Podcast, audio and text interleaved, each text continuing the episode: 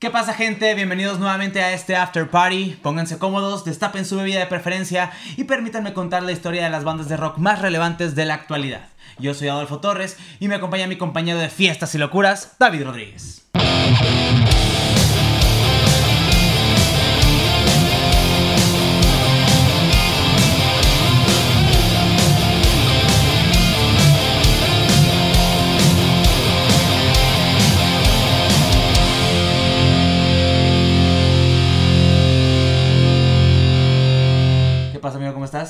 Todo muy cool, después de siete introducciones que ustedes no están viendo. Pero me tenía que aprender por fin el intro. No, no, no lo iba a estar leyendo todas las, todas las ediciones. sí, claro que no. Es lo que menos les gusta, que leas Efect- tanto. Efectivamente.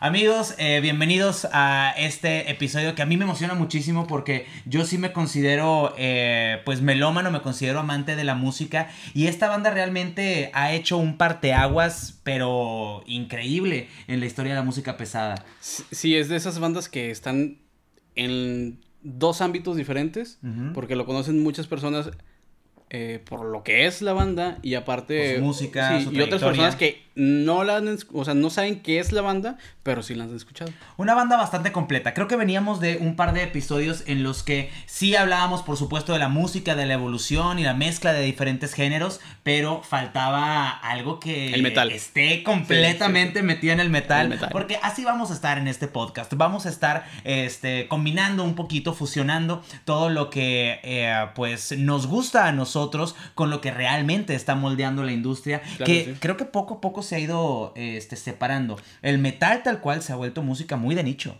Sí, pero pues, siempre se ha separado, ¿no? O sea, cuando salió eh, este, la onda del grunge, se separó del metal. Claro. Cuando salió el este, Linkin Park, se separó del metal. Bueno, ahí creo que fue de las épocas que más estuvieron presentes, por supuesto en los 80s y demás, pero eh, creo que fue la época más mainstream porque eh, si tú prendías la Mm, televisión New en Metal MTV, en MTV. Hace poquito estaba escuchando el podcast, eh, creo que incluso con el tío Robert, o sea, nada que ver, este, que- que- nada que ver con la música, pero sí estaba mencionando acerca de que MTV realmente pasaba videos y en su mayoría eran de rock y de metal. Pues claro, era para eso estaba enfocado porque nació en los 80s. ¿no? Sí. O sea, estaba enfocado en el rock, en el metal, en el glam y fue evolucionando a lo que tenemos ahorita Muchas que son gracias MTV por mostrarme todo lo que yo conozco actualmente de, de música de esas épocas. O sea, realmente eh, pusieron una piedra. Ahora solamente pasan Jersey Shore y Acapulco Shore. que es básicamente lo mismo que el metal de los 80s. Sí, eh, fiesta. Sí, Fiesta, de hecho, fiesta, drogas, droga, rock and roll. claro que sí. Muy bien, muy bien, me parece bien. Entonces, apruebo ese tipo de programas. O sea, sí, sigue estando igual, solamente que el público cambió. y pues bueno, también quiero agradecerles muchísimo la aceptación que ha tenido este podcast. Digo, aunque no nos vamos a números estratosféricos, creo que para nosotros eh, es una gran satisfacción Mira, ver que lo están disfrutando. Más de tres personas ya para mí es como que muy bien. Ya, ya por lo menos este, pasamos la prueba de mi tía, mi mamá este, y Sí, mi sí, novia. o sea, ya, ya, pasamos ya- por ya eso. no cuentas tanto. no, en verdad, muchísimas gracias. Este, y pues queremos que sigan contribuyendo a crear este podcast porque ustedes nos han mencionado algunas de las bandas que quieren, eh, pues que narremos la historia. Ya me mencionaron por ahí Tropical Panamá, que sería una muy buena aportación a este podcast. Digo, Pero- está, está bien. no, sí, se han hablado mucho de eh, Rammstein, han estado hablando de Linkin Park, eh, ¿qué otra me mencionaron? Creo que Slipknot por ahí. Entonces, se iban mucho a las a bandas Metal, grandes. metal, sí, o sea, a, la- a la- a las bandas grandes, a las principales bandas, y se van a hacer en algún momento, pero pues obviamente eso toma muchísima más investigación, toma más tiempo, y eh, tenemos ya más o menos una secuencia preparada. Entonces, pues bueno, espérenlos, sí van a venir todos esos episodios, pero por lo pronto vamos a comenzar con eh, esta banda que nuevamente me emociona muchísimo. Ah, no es, no puedo decir que soy un gran seguidor, que es mi banda favorita, pero sí me emociona hablar de ella porque sé todo lo que representa para la industria del metal. Claro que sí. Y, y sobre todo para no solamente la industria del metal, sino que ellos ya están en otra industria eh, que Sí. son los videojuegos. Sí, nos vamos a dar cuenta de cómo esta banda eh, trasciende mucho más allá de la música. Y pues bueno, ya lo pueden ver ustedes tanto en el título como en pantalla. Vamos a hablar el día de hoy de Mastodon. Gran banda, gran, eh, grandes barbas, grandes looks. este- Grandes rednecks. sí, se nota machín la influencia en, en el estilo. Entonces, desde ahí ya podemos mencionar que eh, son un, un gran estereotipo de redneck americano. Sí, lo que le, le decía fuera de cámaras a Adolfo es, son el Red Fang metálico. Sí. sí. Que Eh, después Red Fang estaría bueno hablar. Sí, también es otra banda que vamos a tocar un poquito más adelante en esta historia. Pero bueno, sin más, vamos a comenzar con la historia de Mastodon. En la industria del rock y el metal, todos conocemos a los principales nombres, y por supuesto que podemos imaginarnos la interminable lista de logros y reconocimientos que tienen en su currículum. Y cuando digo todos, realmente me refiero a todos, pues hasta en las principales tiendas de moda he visto colecciones dedicadas a Slayer, Metallica, Iron Maiden y Megadeth. Que sí, es bien raro entrar a Zara, a Bershka y de repente ver playeras de Slayer. A mí fue el que más me sorprendió. No, digo, no están, me en, imaginaba. están en Walmart. Sí, eh, bueno, en Estados Unidos estaba bien chido que tenían su segmento de, de playeras de metal. Aquí en México nunca me tocó verlo. Mm, pues, Salvo eh, The Who, Rolling Stones o algo Pues así. es que no hay como que segmentos, sino que están ahí. Sí, pero en Estados Están Unidos al sí lado de tenían los una calzones. parte. En Estados Unidos tienen un apartado en el- las que... De hecho, una playera que yo compré de Iron Maiden, cuando estábamos hablando de cuando tenía como 13 años, era mi playera favorita y la compré justamente en, Walmart. Tenían grandes playeras y no estaban al costo de Hot Topic. Toda la gente acá de frontera que iba a comprar a Estados Unidos me va a entender. Este, pero una de las bandas más prolíficas y exitosas de la era actual, que curiosamente no ha tenido tanta exposición mediática, al menos en México, no sé si en toda Latinoamérica, pero al menos aquí en México no se le ha dado tanta exposición, eh, muy seguramente les importa muy poco esto porque se limpian sus lágrimas con su Grammy y regalías interminables. Por supuesto, como ya lo dije, estamos hablando de Mastodon. Y eso es muy cierto porque una banda que tiene un Grammy, una banda que tiene muchas regalías, como lo mencionaste, de videojuegos, de películas, eh, y que aparte en festivales europeos y en las principales giras con las bandas más grandes de, de la industria, ellos siempre están presentes. Sí, están arriba de- del headline, ¿no? Sí, eh, por ejemplo, a nosotros creo que nos tocó verlos cuando estuvieron aquí en Monterrey con Eh, Metallica. Sí, y estuvieron en el café Iguana solos, ¿no? Sí, eh, ese era el contraste que justamente quería platicar ahorita. Esta banda a mí me tocó verla en el Café Iguana, que es un venue bastante conocido, no solamente en Monterrey, en todo México. Si nos ven fuera de México, imagínense uno de los venues más grandes de sus ciudades. Bueno, eso es el Café Iguana, eso representa aquí en la ciudad y aquí en el país. Y no estaba completamente lleno, porque No. yo recuerdo que a mí incluso me regalaron los boletos. Este, era una banda que yo en su momento no conocía. Estaremos hablando que 2012. Más o 2000. menos, porque Metallica fue... No, Metallica fue 2012, ¿no? Sí, porque Entonces, fue en el universitario. Habrá, sido un par de años yo, antes. yo fui a los 2010. dos, tanto Ajá, en sí, el de. Café Iguana como el de Metallica que estuvo más. Pero no recuerdo cuándo, cuál fue primero. Creo que fue primero el de Café Iguana y Sí. después el de, el de Sí, por Metallica. supuesto, porque creo que Metallica también les ayudó muchísimo a dar ese brinco, a poder eh, hacer que la gente los escuchara un poquito más, porque aún y que tenemos demasiada influencia por eh, la escena de Estados Unidos, siempre es bien sabido que en México nos llega, nos llega la música como 10 años tarde. Pues claro Entonces, este, sí creo que Mastodon ya era esa banda que estaba haciendo las cosas muy bien. Ahorita vamos a ir viendo cómo fue toda ese, eh, todo ese progreso, toda esa evolución y que a nosotros no nos tocó desde sus inicios, al menos en grandes masas. Por supuesto que nos va a salir eh, este toda la, la fanbase de Mastodon, que yo lo sigo desde antes de que nacieran. Por supuesto, sabemos que tú, helicóptero Apache, como bien lo dice Franco Escamilla, eres punto y aparte, pero eh, hablo de la gran exposición. Entonces, pues ahí lo iremos viendo poco a poquito. Yo creo que sí, sí es ese parteaguas de es como nosotros vemos las cosas, no es como Sí. que sea la verdad ni es, es meramente nuestra opinión. Como lo dijimos, es mi podcast, es nuestro podcast y podemos decir lo que queramos. Y, y yo digo que las monas chinas bailan chino, bailan chino. ah, que por cierto, gracias a nuestro primer hater que ya tenemos en YouTube. Estuvo muy cagado, güey.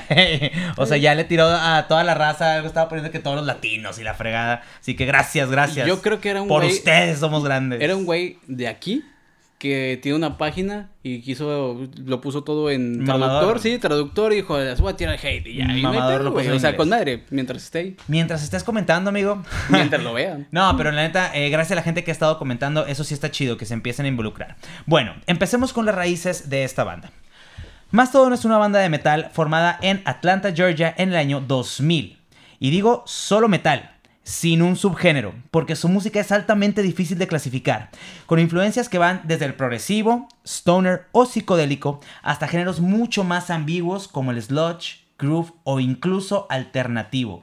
Güey, eh, eso sí me hace muchísimo ruido y justo hace unos días tenía una plática con este, gente de, de la banda y que hablábamos de qué es el sludge metal, o sea, cómo defines eh, ese tipo de géneros que, aparte, los ves en listas de Wikipedia o en listas de internet y son tres bandas las que tocan este género. El clutch metal. O sea, eh, ya cada quien busca hacer sus subgéneros y está bien, porque siempre buscar la innovación y buscar el hacer cosas distintas me parece increíble. Pues es, es nada más decirle de, otra manera al metal. Digo, nos pasó en el episodio pasado con el kawaii metal. El kawaii metal. Pero es lo mismo, güey. O sea, es otra, es un cómo decir mis cosas, ¿no? Una variante. Sí, aquí le digo Chevy y allá le digo cerveza, güey. Claro. Pisto, lo que sea. Claro. Pues, sí, pero de repente se vuelve este, difícil porque luego también eh, a lo largo de los discos, digo, es una banda que eh, pues acaba de cumplir 21 años, este, así que a lo largo de esos 21 años, por supuesto que han crecido muchísimo musicalmente, tienen influencias muy variadas, incluso no eran de la misma ciudad, este, el primer, bueno, ahorita lo voy a mencionar más adelante, pero uno de los integrantes es de Nueva York y viaja hasta Atlanta. Entonces vienen de escenas diferentes. Yo creo que es lo principal ahorita que hace que las bandas se mantengan, ¿no? Que sigan sonando diferentes a como empezaron. No como las bandas de los ochentas que suenan a los ochentas. Claro, sí, este, que todo iba bajo una misma línea, todos tenían más o menos el mismo... Eh, sí, si Maiden vuelve a sacar disco ahorita, suena Maiden de los ochentas. Por supuesto. Y aquí eh, creo que la tecnología tiene mucho que ver porque ha ido incrementando la tecnología y luego también... Eh, la misma decisión de la banda, que no les gustan bandas tan tradicionales, no tienen influencias tan tradicionales, este, y eso hace que vayan mutando muchísimo. Pero bueno, a Mastodon lo vamos a clasificar únicamente como metal. vamos a dejarlo ahí. Eh, el proyecto comenzó cuando Brand eh, Taylor y Bill Kellyhart, que son el baterista y el guitarrista, se mudaron a Atlanta desde Nueva York. Este, que si no me equivoco era Victoria, Nueva York, algo así que no conocía por allá. Van bajando de estado. Ajá. Y conocieron a Troy Sanders y Brent Hinz en un show, ¿sí? Shows de bandas, este... underground. ajá, undergrounds que ellos les latían, o sea, nada, nada demasiado, este, faramayoso. Em, la química se logró básicamente porque les gustaban el mismo tipo de bandas raras. Lo más normal eran Iron Maiden y Thin Lizzy. O sea, donde se encontraban en este, estilos eran Iron Maiden y en Thin Lizzy. Que ahora no conozco mucha gente que sea fan de Thin Lizzy. Ah, yo escucho poquito Thin Lizzy. Yo me sé, pues, el, cover. el, cover de el cover del cover. Sí, pero digo, yo, yo lo conocí por el cover, digo, por, sí, por Metallica, ¿no? O sea, porque no me, no me iba así como que, ay, voy a escuchar Thin Lizzy al principio, pero... Eh, sí, pues, supongo que, este, digo, bueno, aparte en los 2000 es que ya no era tanto el boom de Thin Lizzy que será a principios de los 90 Yo creo que sí. Por ahí será. Este, pero bueno, un dato bastante eh, cagado es que Kelly dijo que eh, en el primer ensayo el otro guitarrista llegó tan pedo que no pudo tocar. O sea, o sea, la estaba zurrando en, en demasía. O sea, un grupo normal de aquí de Monterrey. Un grupo normal. Pero imagínate, ahora que ves a las bandas pues profesionales, que ves toda la trayectoria que han llevado, eh, esas primeras anécdotas en las que, bueno, aparte que Mastodon es bien conocido por ser muy festero, por ser este, Yo creo una que banda que emula eso. E-, es, la esencia, ¿no? De, de, del músico en general, lo que proyecta, ¿no? Eh, tienes que ser desmadre, tienes que ser todo. Y esa, esas historias que antes eran normales, yo creo que ahorita son diferentes, ¿no? O sea, no, no te puedes subir así astronal a un escenario. Si puedes, pregúntame bien San Luis. Sí. No, pero, pero tú, o sea, porque estás en el calibre cuando ellos están empezando, pero ahorita si te subes así. Pregúntale a Abad, también lo puede hacer. bueno, es otro eh, género. Pararse, pararse en el escenario no. E, es, otro género. Ahí lo que no puede hacer es pararse, justamente. no, pero sí, eh, cada vez se ve menos que las bandas salgan hasta su reputísima madre de borrachos, eh, porque pues hay muchos más contratos de por medio, hay... Hay mucha este, lana de por medio. Hay muchas redes sociales. A lo mejor también es que ahora se da cuenta más rápido la gente, porque en redes sociales lo suben y en 15 minutos ya le dio la vuelta al mundo. Sí, con la época de la cancelación pues, está más cabrón todo. Efectivamente, entonces... este, sí, efectivamente. efectivamente, ¿no? Entonces, este, eso es algo que, que, que cuentan en una entrevista que sucedió, eh, pero bueno. En sus inicios contaban con un vocalista, Eric Steiner, pero casi eh, inmediatamente culió eh, y después grabaron un demo de cuatro canciones. Para empezar, güey, qué chinga para el vocalista. Me, me pongo a pensar en todos los casi integrantes, porque hay muchas bandas que a lo mejor en sus orígenes tenían a otro guitarrista, tenían a otro baterista, otro integrante o uno extra. En este caso, tenían un vocalista. Y el güey dice, no, ¿sabes qué? No quiero ser eh, parte de una banda, no me interesa, o no, no puedo. Y luego ver a los niveles a los que llega. ¿Cuál, ha- cuál ha de ser la sensación, güey? Mm, Oye, pues es lo mismo que pasa con todos, ¿no? O sea, ¿qué hubiera pasado si Paul Diano hubiera sido en Maiden? Claro. ¿Me entiendes? O sea, yo creo que existe ese tipo de rencor, pero hay otros casos, güey, como Mustaine, Ajá. que pues te sacan de la banda porque eres el más desmadroso, porque no tienes madre y creas una banda más chingona. Sí, sí, sí, sí, totalmente. Pero- Y en el, en el caso de Dave Grohl, que pruebas la fama y Y luego. más fama, güey. y luego el pendejo, la, el pendejo de tu vocalista la caga. Este. Y, y haces un proyecto muchísimo más grande. Digo, siempre están los hubieras. Pero en este caso, digo, de Eric Seiner, eh, al menos en lo que investigué, no, no hay mucha información. No, no está en otra banda. Mm. No es como que llegó a los mismos niveles de Mustaine, por ejemplo. Mm, Sí, yo creo que él se apartó de esa vida musical o a lo mejor nunca triunfó. Y ahí está en el limbo en una banda tocando covers de Mastodon. Covers, eso estaría muy cagado, güey, estaría muy cagado. Y siempre, o que fuera taxista y que fuera el típico taxista que siempre te cuenta. Yo "No, estuve en la yo banda". Sí, señor, ya lleve mi destino. estaría muy Dos cagado. estrellas al Uber, por favor. Total. Eh, bueno, de esto- eh, después de esto graban un demo de cuatro canciones y en reputiza consiguieron un contrato con Relapse Records para estrenar un EP, Lives Blood, y su primer disco, Remission.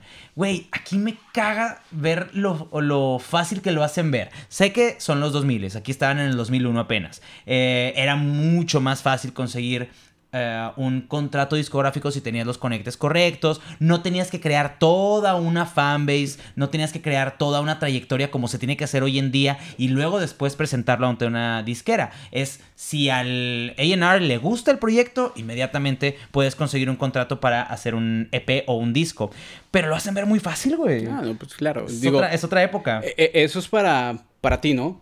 O sea, que tú, el proceso que, que nosotros vemos es decir, ah, lo hicieron bien fácil, quién sabe cuánto se la pelaron ellos. Sí, eh, pero bueno, en, en el lapso de un año de solamente crear, eh, juntarse ensayar, crear las canciones y eh, eh, presentarlas con un, con un demo, es, es un proceso bastante, bastante rápido. Entonces yo creo que sí jugó un poco la suerte, porque me ha tocado reseñar otras bandas que se tardan Claro, meses, años, o sea, much- algunas muchos, muchos O- años. obviamente sí tiene esa, ese mm, tinte de suerte, de, de que conocieron a la persona indicada o se movieron en el momento indicado, que a todos les puede pasar. ¿no? Y bueno, geográficamente también, estás en Atlanta, Georgia. O sea, Mm, también es sí. una gran capital musical y, y es una ciudad bastante importante dentro de Estados Unidos que por supuesto debe tener algo de, de escena musical y si destacas inmediatamente. Digo, yo, yo pues creo sí. que inclusive hasta ese tipo de las disqueras de los scouts que van a ver. Sí, sí, los A&Rs. eh, vas, vas viendo algún bar, vas viendo algún lado y dices, ah, mira, estos chavos traen.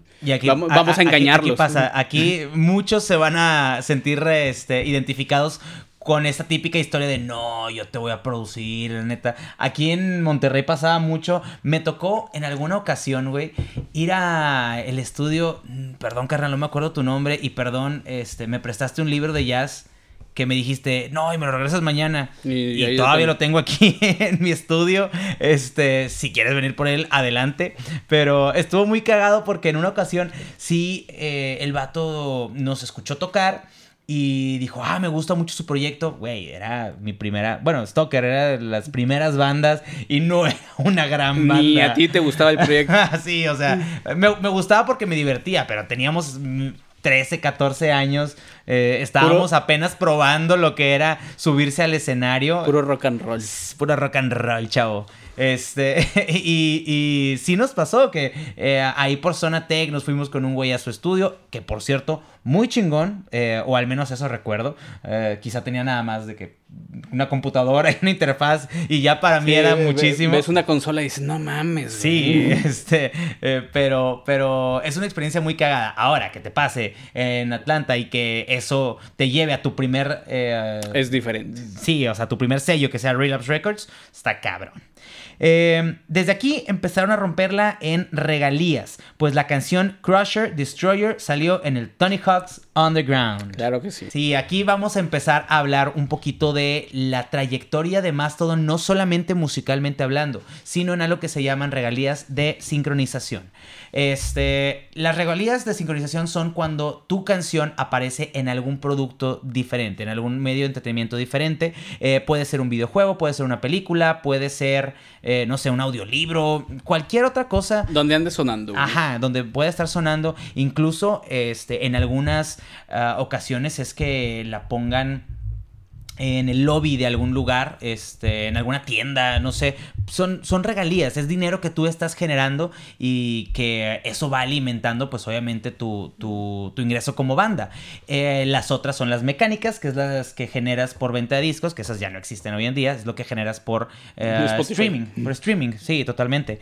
Eh, pero esto que empiecen a tener presencia en videojuegos tan grandes como el Tony, Hawk. que el Underground estuvo bueno, o sea, no fue los principales, que pues más o menos tres, eh, fue, este no recuerdo cuál fue, pero salió en dos, ¿no? Si no, si no tengo mala memoria. Sí, o sea, pero como quiera fue un juego que sí vendió muchísimo y que una cierta parte le tocó a Mastodon, así que enhorabuena, desde ahí ya podían decir estamos generando. Sí, imagínate tener desde su primer disco sí, una, fuente de ingreso colocada. Este, colocada. no mames. Que se colocó un poquito más adelante, pero sí, efectivamente ya estaba desde ahí.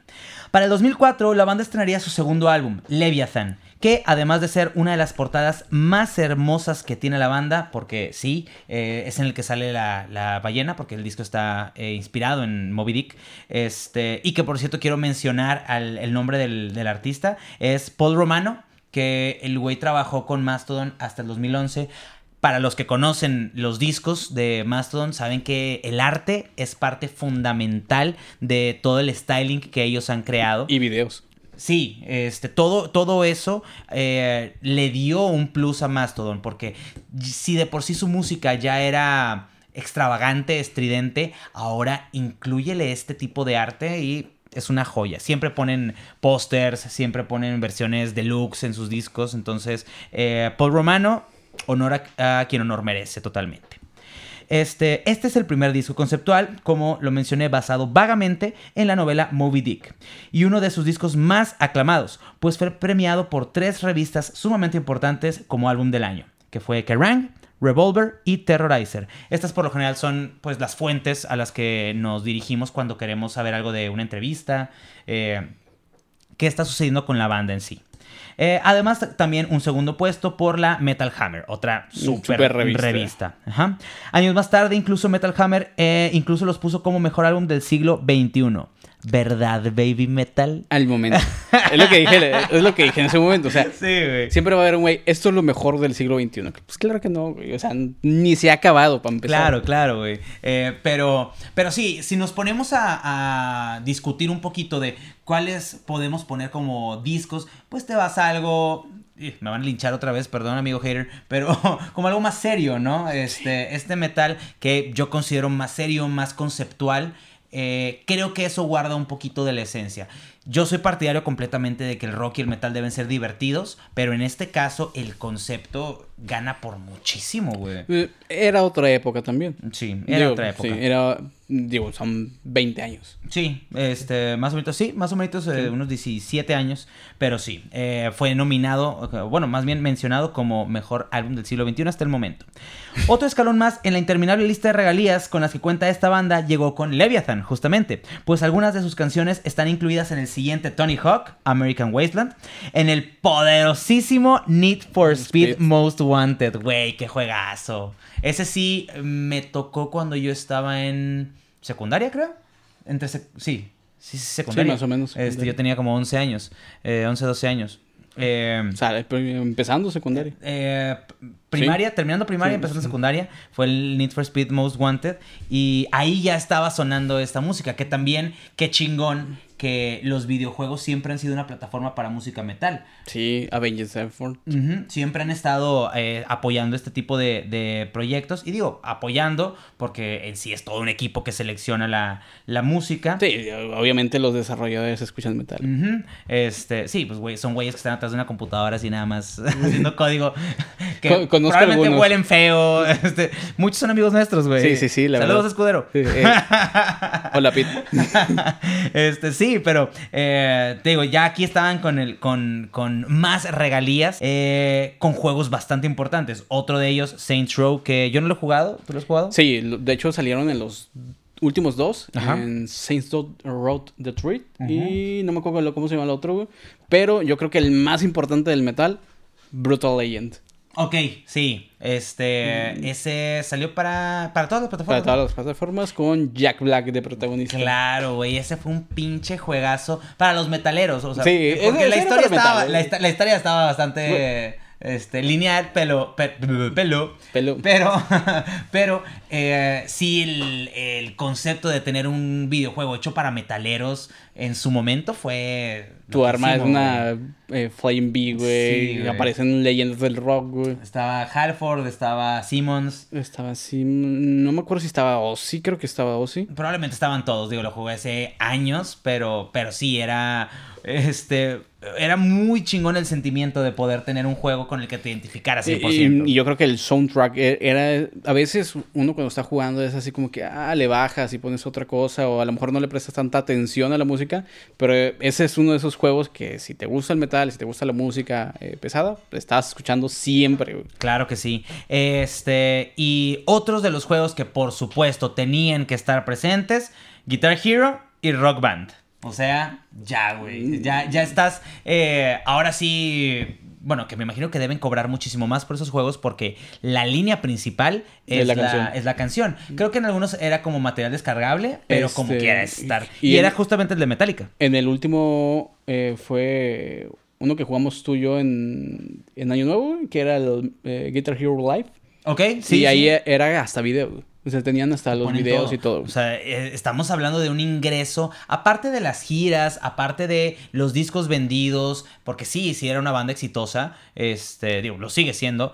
eh, aparte de estar metiendo esas regalías, ahí sí es donde tiene mucho que ver la disquera. Yo creo que el más raro que tuvieron ellos fue el, el Maiden, que es de la NFL. güey. Ok, el Madrid, Sí, sí. sí, así como bueno, que justamente fuera de ese- a contexto. ese- A, ese, a ese punto iba. Eh, también estuvieron en el juego más de hueva en cualquier territorio que no sea Canadá, el NHL 2K9. Porque solamente a los canadienses les gusta el hockey. Eh, a mí me gustan los putazos en el hockey, pero... A ti te gustan los putazos en general. los chingadazos en el hockey. Este, pero, pero estar en el videojuego de NHL. Eh, cool, digo, te van a pagar por algo, pero no veo a un güey que esté comprando NHL. Creo que era nada más el que te venía incluido en el bundle, güey, del, del Xbox, una chingada así.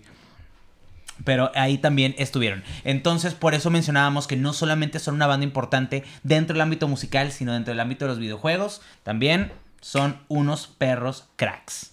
Vale, para darle un poquito de fast forward, no clavarme demasiado en, en toda la música y hacerlo este, ese típico blog, vamos a... eh, eh, solamente vamos a mencionar algunos de los próximos discos de la banda. Este, en los próximos años, la banda fue muy constante al publicar material, que de hecho fue clave de su, de su éxito. Pues lanzaron Call of the Mastodon, que eh, ellos consideran su primer álbum, aunque fue el tercero en publicarse. Este, eh, Blood Mountain, del cual destacan colaboraciones con Cedric, el güey de. The Mars Volta, y Josh Homme, el líder de The Queens of the Stone Age, que todavía nos debe una presentación aquí en Monterrey. Eh, además de que volvieron a ser incluidos en una amplia lista de videojuegos como los nuevos Saints Row, más juegos de Guitar Hero y Rock Band, el Army of Two, otro también que Ah, vendió Army, muchísimo, eh, y otro juego de huevísima que ya mencionaste, Madden. o sea, este, Bueno, a, a mí sí me gusta. ah, no sé, o sea, sí lo llegué a jugar y me gusta el americano, eh, poco. Pero, pero ya cuando veías todas las tablitas y te ponían a todas las jugadas de que... Ah, no lo creo, Rick. Yo no sé qué es eso. ¿Qué es una X y una O? Sí, X's and the O-O-O's. Güey, o sea, no, yo no lo, no lo volvería a jugar. Eh, vaya, con este disco incluso fueron artista del mes en una página de videojuegos. Que sepa la chingada que hace reseñando artistas, que es gametap.com. Sí, es básicamente los artistas que aparecen en los videojuegos. Ajá. ¿Cuál es el, eh, el mejor cameo, no? Pues digo, Popular. todos hacen tops de todo. Sí, claro. Me imagino. Pero sí, o sea, estaba este eh, ya apareciendo no solamente en los juegos, sino ya eran bandas importantes dentro de los videojuegos. Entonces, eso siempre eh, va a ser un punto importante en la carrera de Mastodon. Y pues bueno, sin duda alguna, el logro más importante es que lograron su primera nominación a un Grammy por la canción Colony of Birchmen. Aquí hay que hacer un par de aguas. Eh, a ti a mí nos gustan muchísimas bandas de eh, metalcore, de la escena del Warp Tour, etcétera, etcétera. Pero creo que una gran diferencia entre esas bandas y la escena mainstream y la escena más grande son las nominaciones al Grammy, güey. Ahí siempre ves Slipknot, siempre ves a este, Sabbath. Sí, eh, bandas más grandes, alguna más... Vez creo que viene Avenged. Sí. Este... Metal más clásico. No sé si incluso Falling in Reverse una vez estuvo ahí. Pero. No, no recuerdo. No, sé, pero. ya que Mastodon.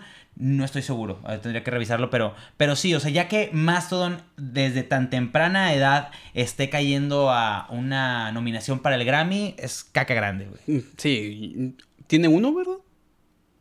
Sí, más adelante vamos a. Le faltan 12 para los Tigres del Norte. Le faltan 12. Pero son Latin Grammys, creo, ¿no? O son Grammys no sé. americanos. No, sé, pero que seguro que venden mucho más en Estados Unidos que aquí. El próximo episodio de los Tigres del Norte. Ching. Dejen en los comentarios si quieren que el próximo episodio sea de los Tigres del Norte. Eh, ok. Con el éxito obtenido en revistas y aceptación del público, viene la consecuencia natural las giras y presentaciones en vivo, que por supuesto es una de las partes más importantes en la carrera de un artista de rock o metal, pues es donde el público realmente puede apreciar las habilidades de los integrantes. Yo te pregunto, amigo, ¿qué pasaría con una banda chingona que tiene buenos videos, tiene buena presencia, pero que lo arruina en, vivo? ¿Dragon Force o qué? Ay, haz de cuenta, güey, haz de cuenta. Este, sí, bandas que. que pues, justo, justo eso, tú, no lo ves. sí, o sea, tú, tú ves ese tipo de bandas, ves Dragon Force en Guitar Hero, ves Dragon Force en discos y cuando te lleva la sorpresa, güey, de cómo tocan en vivo, o sea, no tocan mal en vivo, pero no es lo mismo, es una banda de estudio. es una, sí, por supuesto, es música que está compuesta para, ah, para tocarse en el estudio, para hacerlo en varias capas, este, y me atrevería a decir, a tocarlo a unas velocidades más lentas para que después se pueda acelerar y que eso ya haga eh, la, composición. No se le quita mérito porque para eso está la tecnología, para eso podemos eh, componer justo eh, a eso. Es que están las dos etapas, ¿no? Tipo Dragon Force, que tiene ese, ese rollo de que en vivo no suena similar. Y sí está creado, este, aunque a veces digan que no. Es un concepto, igual, que, dijimos, de Baby Metal, es un concepto. Y, está creado, a veces la música sí está muy este, hecha en computadora, ¿no? O sea, en cualquier programa que tú quieras. Diferencia, a mi criterio, no sé, a veces de un grupo español que se llama Warcry, este, que ves la batería que en, en, los discos está, este, no es la original, no está mm. grabada. No estoy seguro si esté grabada. De hecho, ya en épocas actuales casi nadie graba baterías a menos que tengas un gran presupuesto. Estoy hablando de bandas que van comenzando. Es muy fácil utilizar VSTs, o sea, baterías digitales. Pero la en vivo toca exactamente claro, igual. O sea, este, el, puedes programar ya con una, con, un teclado MIDI incluso. Este, con esto que tengo aquí atrás puedo programar baterías y... Digo, e, e, eso siempre ha estado, porque te vas a bandas eh, como Metallica, que ves a Lars Ulrich que dicen que no tocan ni un carajo, te vas a Metallica igual de eh, a bandas de España, Mago de Oz, que... Que ahí sí se mamaban porque creo que tenía incluso un pedalito que hacía que tocara dos veces. Sí, no mames, Chusei, si te mamaste. siempre, está... Esto ya es engañar la raza, güey. bueno, pero... Están esas bandas, Es justamente la, la plática, o sea, eh, creo que es muy importante que este tipo de bandas, si ya estamos hablando de Grammys, ya estamos hablando de una gran exposición, o más bien grandes logros, este, que eso ah, también lo puedas ver reflejado en el escenario. Sí, Porque si no lo ves reflejado, pues quiere decir que cumples con una parte. Cumples a lo mejor con la imagen, cumples con eh, la disciplina, la trayectoria, pero no con el delivery, o sea, con el entregarle al público lo que eh, pues el rock, el metal demanda, que es una buena presentación en vivo. Que uno de, ellos que van sobre, sobre equipados para todo eso es Manowar. Sí. Sí, o sea, que dicen, güey, yo siento el metal, güey, cuando voy a un concierto de Manowar. Que, si bien, digo, es música directa, sencilla. Sí, sí, es sencilla, este pero suena a lo que tú Nunca los he visto en vivo. Yo, no, este, yo no los he visto en vivo, pero es la experiencia de todo lo- Sí, lo que es tú ves es y todo, güey. Y dices, güey, es, vivo el metal, güey. Claro, claro. Este, escenarios. eh, O sea, bueno, Rammstein, güey. Ajá, O sea, eso es una eh, eh, gran vi- experiencia. Vives una experiencia bien cabrona, güey, un concierto de Rammstein. Eso no lo voy a discutir. Bueno, para Mastodon la ejecución no era un problema. Y esto lo demostraron al tocar junto a las bandas más conocidas en la industria, lo que conlleva al público más exigente en el mercado. Porque sí, las bandas más grandes tienen al público true, ¿sí? Todos sabemos que el público true es bien exigente. Eh, y es que para estas alturas ya se encontraban abriendo y tureando junto a Slayer, Lamb of God, Slipknot, Metallica, Trivium, entre muchos otros más. Sí, que era el grupo pedorro que está al principio de todos, ¿no? Que, ¿Eh? que es el grupo pedorro que está al principio de, del concierto, ¿no? A veces. Sí, Que es- dices, eh, ay, güey, y poco a poco se van ganando su lugar. Y siempre ha pasado, o sea, en ocasiones ha habido eh, bandas abridoras que incluso lo hacen mejor que el, que el principal. Eh, ese es el tipo de sorpresa que al metalero le gusta toparse. Creo que nos pasó en alguna ocasión en el Warp Tour encontrar bandas que no sabíamos que tocaban así en vivo. Mm, no, y- Yo sé que a mí me pasó muchas veces. Sí, sí, sí, y, y te quedas con la sorpresa. Y otros que a lo mejor no actúan o no cantan de, de la manera que tú esperabas, pero presentan un show bien cabrón. En, en mi caso, el de Imarusa, güey. De, Ok, sí, sí, sí. mm, Ah, que se subió al, a- sí, al, al escenario, güey. a los, a, los- Sí, sí, a la. Pearl Jam. Sí. Este, esa estuvo muy buena, sí. O sea, que dices, que pi- pierde, pierde música, por así decirlo, pero ganas, güey, una emoción bien cabrona, güey. Con el mismo Ronnie Radke a mí me pasó la primera vez que yo los vi en vivo fue aquí en Monterrey cuando vinieron junto a Issues. Yo iba a ver a Issues, me gustaba la banda y yo me fui con la finta de todo lo que me contaron de Ronnie Radke. Eh, No lo que, lo que sabía, la verdad no los había escuchado y dije, ay bueno, lo- me quedo una canción a ver qué es lo que traen. Mm, Chingo a mi madre, chingo a mi madre porque era un delivery perfecto. O sea, más allá de la ejecución que canta y rapea y grita increíble, la ejecución, eh, perdón, el delivery, el cómo lo presentaba ante el público, magnífico. güey. Y, y te vas a una parte contraria, güey. Y nos pasó a los dos. No, bueno. estamos hablando de cosas serias, güey. Este, como en el caso de Andy Black. Sí. ¿Te acuerdas cuando cubrimos ese, ese concierto, ese, ese show? Que fuimos y lo escuchamos aparte en su disco solista, en, en canciones, y dices, ah, güey, pues Está rico, está frepo. sí, está frepo. frepo. Y vas, güey, una hueva escucharlo ahí, güey, en vivo. O sea, Que- creo que Sí. no traía el show muy bien planeado, o era sea, solamente eh, entregar escena- las canciones. escenario No. vacío, Sí. sin producción. eh, Muy diferente. Muy, muy plano, güey. Como que muy diferente a lo que hacen Black, Veil Brides. Sí, que está el fuego y está toda la parafernalia de lo que son. Eso está bastante cool. Eh, aquí hay una anécdota muy cagada, güey. Este, y uno de los rumores, yo creo que más grandes que rondan en cuanto a los tours de este Más- de Mastodon. Y es que en unos MTV Music Awards, los del 2007, Brent Hinds estaba pedísimo. O sea, estaba pedísimo. Lo que cuenta el rumor es que el vato andaba muy pedo y se peleó con Shao, que es el bajista de System of a Down. Este, cuentan que se, ve- en, la, en la peda algo como que lo empujó, no sé qué, y que se peleó con este güey. eh, y que recibió así pinches concusiones horribles. Este, Pues es que son cabrones también los de System of a Down. Sí, pero me estuve investigando un poquito más y encontré el video en el que dice que es falso. Ah. que esto es falso, pero que sí pasó algo similar. Eh, lo que realmente pasó es que el que lo golpeó fue Reverend William Burke, que es eh, uno de los integrantes que están dentro de la banda eh, alterna de, de Shavo, el de System of a Down. Este, que este güey andaba hasta el dedo. O sea, eso sí de- es de verdad, está hasta la madre. Sí, está hasta el dedo borracho. El güey como que se quita la playera y empieza de que ¡Uh!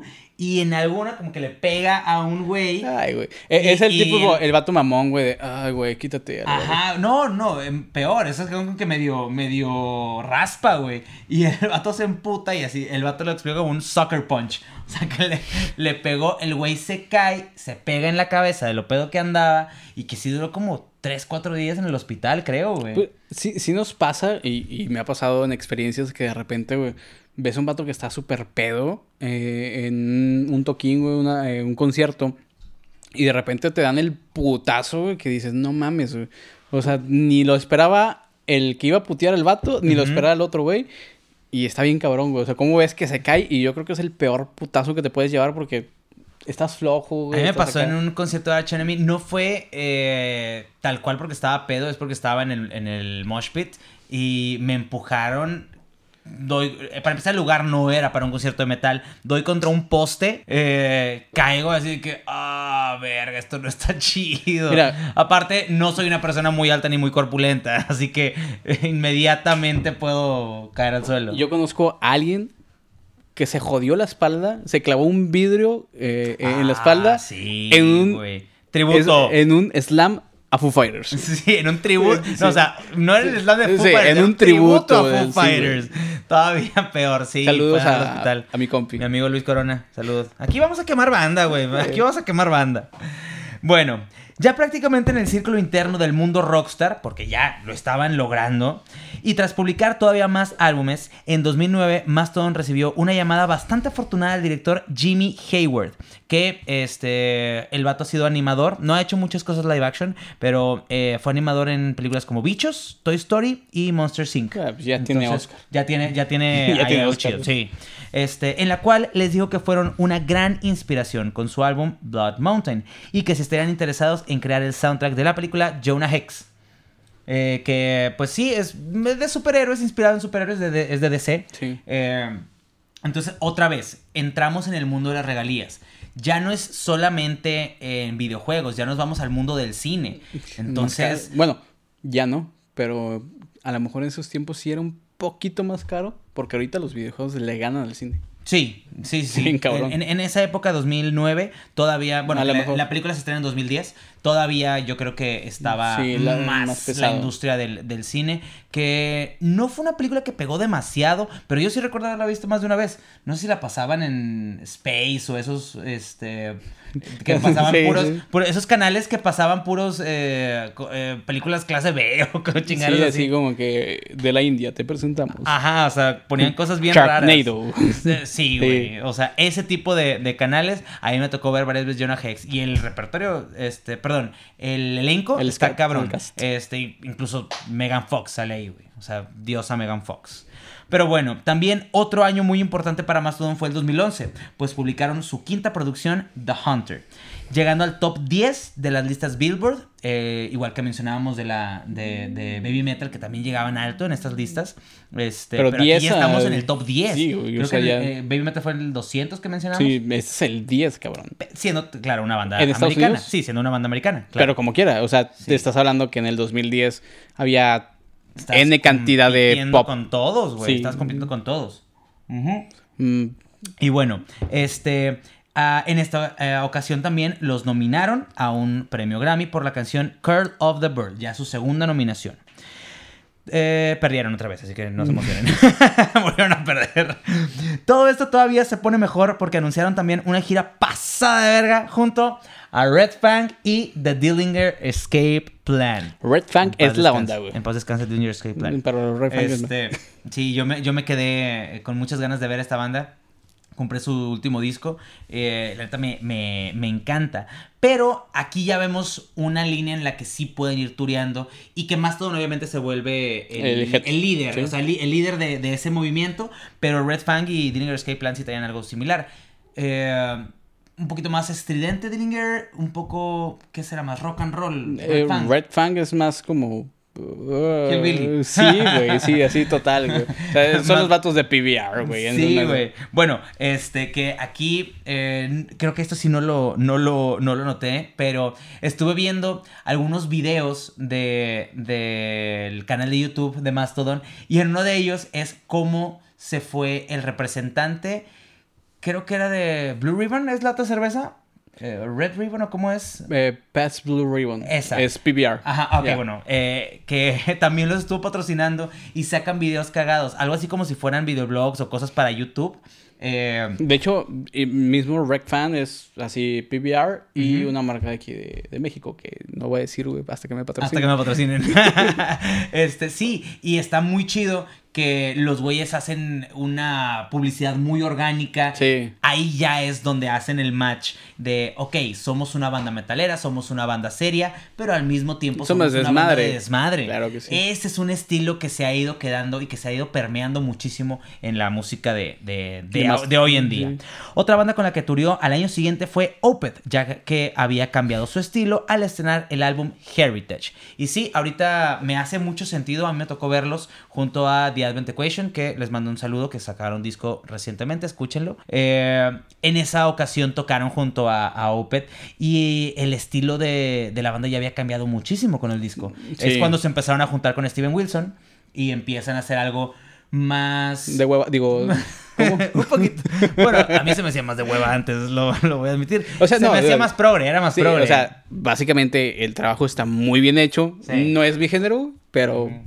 O sea, sí, o sea, sí, es un poquito más de... Ay, güey. Un poquito más de hueva. Sí, o sea, no sé si tomar cheve o café con esto. Sí, güey, o sea, lo voy a escuchar un lunes a las 9 de la mañana, güey. Otros éxitos random de la banda son el incluir una canción en el soundtrack de Monsters University. O sea, ya que supongo que el conecte fue por el mismo director, güey. Pues ya había estado en Monsters Inc., lo metieron a Monsters University. Componer el tema White Walker para el soundtrack de la quinta temporada de Game of Thrones. Y aquí sí, ah, por favor, redoble y mis aplausos y me pongo de pie para esta banda porque hicieron lo más metal que cualquier pinche banda pudo haber hecho, güey. Tú sabes, güey, sin tener que leerlo, tú sabes qué fue, güey. ¿Qué fue? Aparecer en el octavo episodio de eh, esta de esta serie caracterizados como Wildlings. Y no fue la única ocasión, porque también regresaron para el último episodio de la séptima temporada. Güey, o sea, aparecer en una de las series más eh, más importantes de toda la historia, después de Breaking Bad, por supuesto. Eh, y si quieren decir otra cosa, nos vemos a la salida, nos agarramos chingazos. O vean el final de Game of Thrones. Sí, sí vean toda la última temporada. Sí, sí, básicamente. Sí, este, no, pero ya poder ah, aparecer en esta serie. Pues que también estuvo plagada, ¿no? De, artistas del metal. Eh, no nada más del metal, salió Ed Sheeran. Bueno, este, en una parte salió Ed Sheeran. Es metálico también. ¿Es metálico? Sí, es, es metálico. virolo metálico. Sí, virolo metálico. Eh, sí, pero aparecer como Wildlings al lado. ¿Cómo se llamaba? Ah, se, me va el, el, personaje, el Wildling principal, güey. Este. Así, el pelirrojo, güey. El pelirrojo. Ustedes saben quién es, el que estaba enamorado de Brienne of Tart.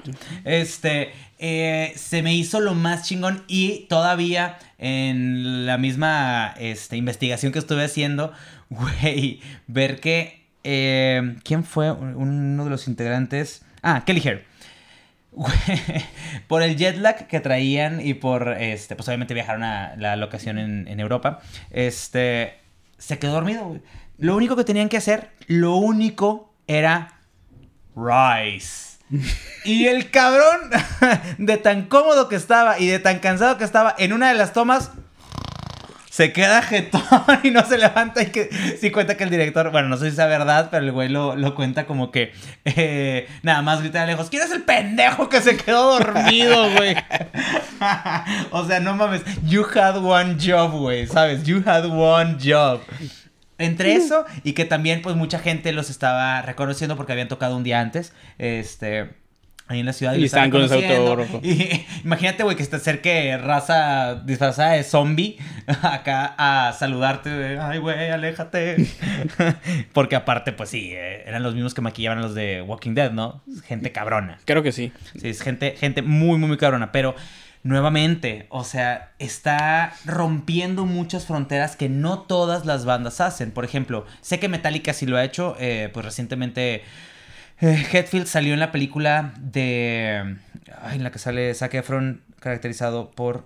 Se me fue el nombre de la sesión en serie. Este. Ah, mm, Ted Bundy. Ted Bundy. Eh, y. y no sé qué otros artistas, sé que muchos lo deben haber hecho, pero no tengo tan presente. Cannibal al... Corpse en Ace Ventura, güey. Ok, sí, sí, eso sí. Este, pero tan presente algo como tan grande, como la serie más eh, top que existe y que salgan ahí. Eso se me hizo un logro bastante bien acertado. Y pues bueno, ya estamos hablando más pegados hacia la época actual. Entonces la banda ya tenía esa aceptación. Si contrastamos con lo que decimos que en el Café Iguana no tenían tanta gente, yo creo que aquí ya estamos en otro nivel completamente. Aunque quién sabe, por, por eh, el hecho geográfico, a lo mejor no son tan aceptados o tan conocidos aquí en México. No, no, sé, no sé ahorita. Incluso el estilo musical, porque también el eh, musical... Fan aquí en, en, México, yo creo que así es muy contada, la gente. Igual yo creo que en Mastodon. Ajá. Sí, yo he platicado con gente que me saca de que, oye, Mastodon es mi grupo favorito, güey. Mm, son contadas. Yo sí tengo un amigo. Dos personas, güey. Sí. Te cuento. Y son gente que este, es de lana y ha estudiado en Europa y ha vivido en Europa. Entonces, sí, creo que hay una conexión es que, es entre lo intelectual. es, otro concepto que nosotros, a lo mejor, si no estás tan metido en la onda, a lo mejor no ves ese tipo de bandas. O la ves y te es igual, güey. A lo mejor tú estás casado con lo antiguo y, o estás casado con lo más nuevo y mm, dejas esas bandas que son la mamada, güey. Sí, sí, sí. Sí, sí, Este, que bueno, incluso gente, ya para cerrar esta idea, este, gente de los que yo sé que les gusta la música más intelectual, me han dicho que Mastodon no es su banda favorita. Entonces hay muchos contrastes, pero de que la están rompiendo, la están rompiendo. Eh, en el 2018, tras publicar su más reciente álbum, Emperor of Sand, la banda recibió dos nominaciones al Grammy. Y efectivamente, ganó una de ellas, la de Best Metal Performance por la canción Sultan's Curse. Un aplauso para los señores aquí en pantalla, porque el ganar un Grammy siendo una banda que no está dentro del eh, círculo chentero, se me hace un gran logro. Se me hace un gran, gran logro. Eh, con música bien producida, con música bien pensada, con arte bien elaborado. Yo creo que eso Yo creo que muy bien un, de la banda. un proyecto que ellos todavía les gusta hacer. Sí. Que es diferente un proyecto que todavía te gusta hacer a un proyecto que continúas haciendo porque pues te está dejando dinero. Claro, no, esto sigue siendo muy divertido. No sabemos obviamente cómo sea la relación. Ah, realmente, o sea, pero, se, ve. nota. Sí, se, lo sientes, güey. Porque tú sientes cuando una banda está trabajando por trabajar, güey. Y después ves una banda que se, que, sientes esa vibra de que sigue unida. A lo mejor no, güey. A lo mejor todos se odian y están jalando por la lana, güey. Pero no es lo que aparentan, porque justo durante la pandemia, la banda participó en un live de Adult Swim, nuevamente pegados al mundo de las caricaturas y de la tele. Pues es, que ese es el estilo, güey. Sí, es, es como que donde encajan. Ajá. Sí, sí, sí, eh, totalmente de acuerdo. Y se dedicó a sacar merch, como todas las demás bandas. Este, así que si quieren visitar la página de Osiman y quieren comprar algo de merch, por no favor, manden DM. Eh, y como lo mencioné hace eh, un ratito, acaban de cumplir 21 años de trayectoria. Este, 21 en 2021. Eso está bastante cagado. Y lo celebran con un video bastante cagado en YouTube. Este, que fue lo que. Bueno, yo lo vi en Facebook. Pero justo es lo que hacen, que se ponen a grabar cosas bastante ridículas, o sea, son sketches bastante ridículos, pero bastante chidos y eso es lo que nos hace pensar que la dinámica de la banda todavía está cool. Este, entonces, enhorabuena por los 21 años de, de, Mastodon. Eh, y en este momento, según las fuentes más confiables de la industria, lo que ya mencionábamos, las revistas y demás, el nuevo álbum ya está en proceso de mezcla y es probable que salga más tarde en este año. Que por cierto, lo está trabajando David Bottrill, que produce para Muse, Tool y Dream Theater, entre otros. O sea, va a estar de hueva. Digo, discaso. discaso. Bien producido musicalmente. A huevo, así que... No, yo lo que, a lo que iba es que muy probablemente va para otro Grammy, güey. Porque son... Esa es otra. Dream también creo que ha estado nominado para Grammy. Sí, no, obviamente. Pues, es, son bandas muchísimo más...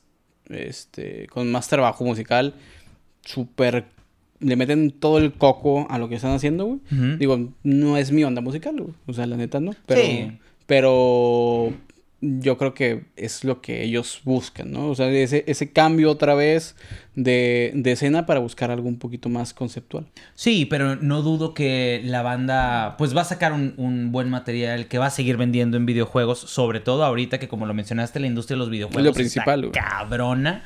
Eh, va a seguir haciéndolo muy bien y pues esa es la historia de Mastodon, una banda que no solamente logró colarse entre la élite del metal, sino también logró colarse en otros eh, rubros completamente distintos como lo son los videojuegos, como lo son las eh, películas. Series, películas. Que, eh, pues bueno, sabemos que cada tercer película ponen... este Welcome to the Jungle o ponen esas canciones típicas quién sabe si después veremos a Mastodon ya recurrentemente en los soundtracks Gaviota 2 Mastodon. sí, con, compuesta, eh, con el soundtrack compuesto por Mastodon.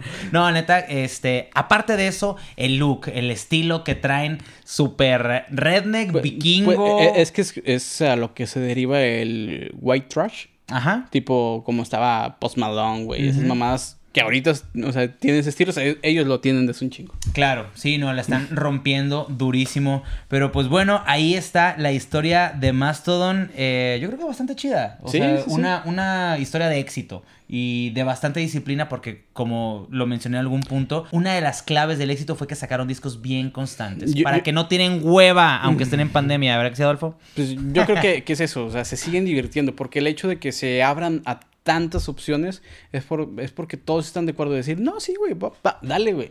Serie, televisión, este, cine, güey, videojuegos, todo, vamos a darle, vamos a divertirnos, vamos a estar todo cool, güey. Y se nota tanto en la música como, como en la banda. Concuerdo totalmente. Y pues bueno, gente, muchísimas gracias por haber estado al pendiente de este capítulo. Recuerden que nos pueden seguir en redes sociales, que poco a poquito ya vamos creando contenido. Ya, ya hay Spotify. Sí, sí, gran anuncio. Ya estamos en Spotify, por fin. Este, se tardó un par de semanas, digo, es algo normal de la plataforma eh, a la que lo subimos. Tuvimos que decirle a este, Putin que nos pusiera. Tuvimos que mandar un telegrama, güey. Sí, sí, sí. Un, Pero ya, telegram. un put telegram. Este, ya por fin estamos en Spotify, ya nos pueden escuchar en el coche, ya nos pueden escuchar eh, mientras están en el gimnasio y eh, también estamos en Instagram, nos pueden encontrar como Los, Aferrafters. Estamos muy agradecidos que encontramos ese pinche nombre disponible. Todavía, ¿verdad? Sí, bien raro, pero lo encontramos. Este, y sigan comentando qué bandas quieren que estemos, este, pues, no solamente narrando la historia, sino comentando y entre más cagada esté su historia, más nos vamos a cagar sobre la historia de ella. Así que este, espero que estén disfrutando mucho este proyecto. A mí me pueden encontrar en Instagram como eh, adolfotorres.93. Y a mí como David-RD2. Y pues como siempre, eh, hace falta servir un poquito más de cerveza porque esto se está, eh, aparte de calentando, se está acabando. Pues es que Sí, realmente todavía no tenemos una hielera aquí. Es lo, malo. Si alguien está interesado en patrocinarnos chelas, una hielera, no sé, hasta ¿Qué podrá ser, güey? Un monito de peluche aquí para tener algo y que no se vea tan, tan vacío. Estamos abiertos a que podamos colaborar juntos. Así que, gente, muchísimas gracias. Esto fue Los Aferrafters, el episodio de Mastodon. Y nos vemos la siguiente semana. ¡Chao! Yeah.